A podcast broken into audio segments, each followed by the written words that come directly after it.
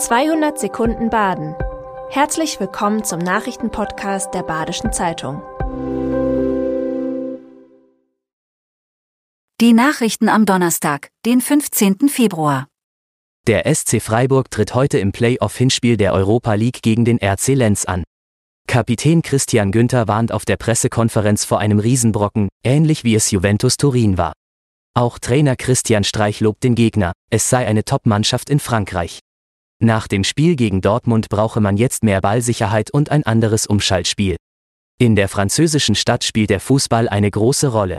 Das Stadion wurde als größter Hexenkessel im Land bezeichnet. Der Verein hat die Saison als Tabellendritter abgeschlossen und bereits in der Champions League gespielt. In Baden-Württemberg wurden zum ersten Mal wieder Biber getötet. Die steigende Population der Tiere bringt Probleme mit sich. So auch am Tobelbach am Fuße der Schwäbischen Alb. Durch die Dämme wurden in den letzten Jahren Äcker überflutet und Straßen unterspült. Hatte im letzten Jahr keine Besserung gebracht.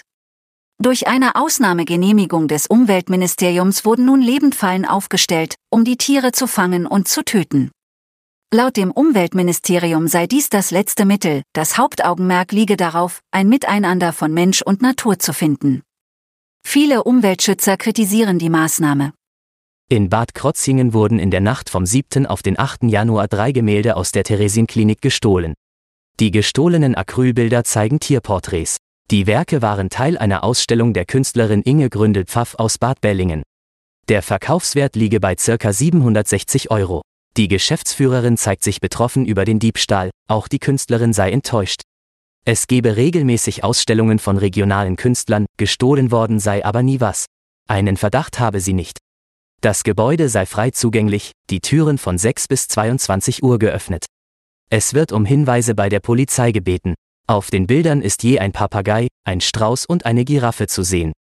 Ein Finanzskandal in der Schweiz hat einige Politiker in Verlegenheit gebracht. Das SRF-Magazin Kassensturz hatte das Späßenverhalten der Regierungsmitglieder untersucht. Dabei ist herausgekommen, dass einige Politiker auch Ausgaben für eine Banane, ein Meerkornbrötchen oder ein Parkticket auf die Spesenabrechnung setzen.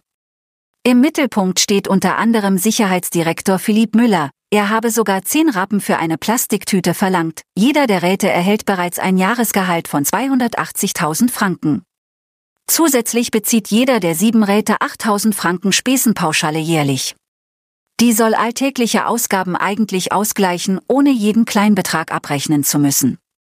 In Waldkirch stehen zwei Lost Place Fotografen wegen Hausfriedensbruch vor Gericht.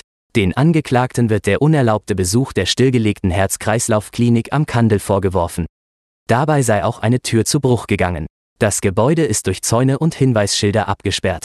Beide Angeklagten sind nicht vor Gericht erschienen. Eines der Verfahren ist bereits am Mittwoch eingestellt worden, gegen eine Zahlung von 300 Euro zugunsten des Sehbehindertenvereins Waldkirch.